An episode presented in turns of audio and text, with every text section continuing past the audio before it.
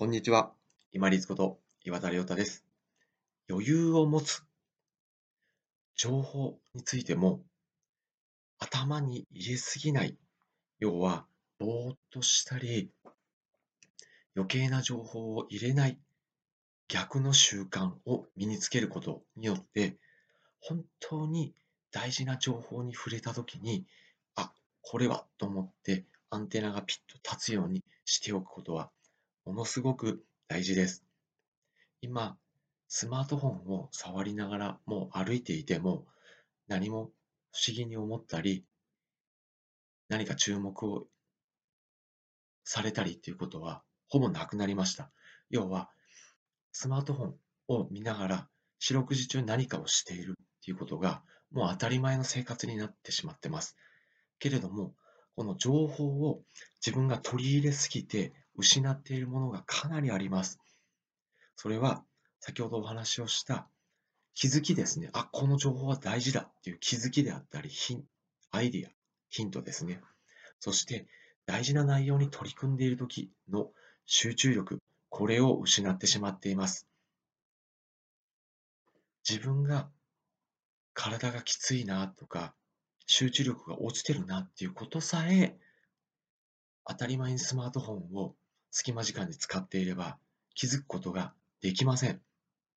要は気づかない間、無意識のうちに手が伸びるような習慣がもうほとんどの方が身についてしまっています。これって非常にもったいないと思いませんか？私はそう思います。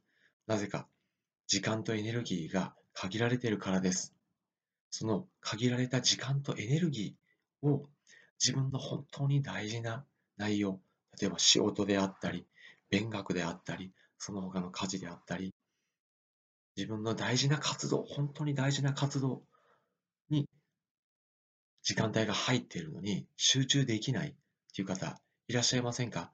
疲れがあって、なぜか時間が長く感じる方っていませんか？情報を積み込みすぎています。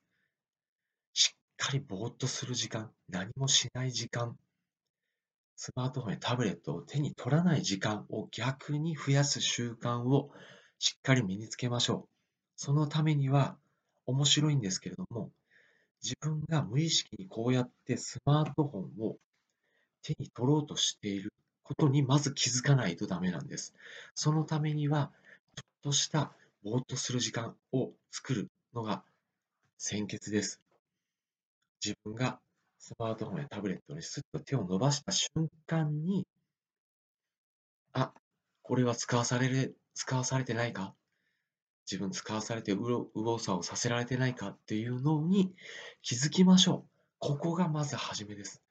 そして少しずつその気づきを増やしていく。そのためには情報を頭の中に詰めすぎない。本当に大事な情報に触れているはずなのに流さないようにする。これ本当に大事です。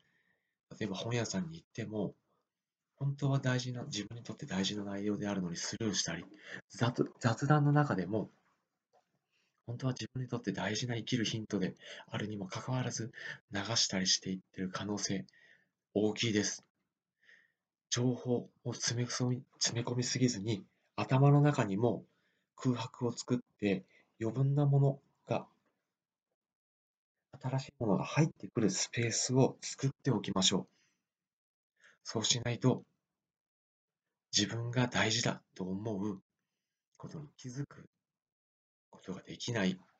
あとは新しいアイディアも出てこない。要は工夫ができないということですね。工夫ができないということは、右往左往させられてしまうということです。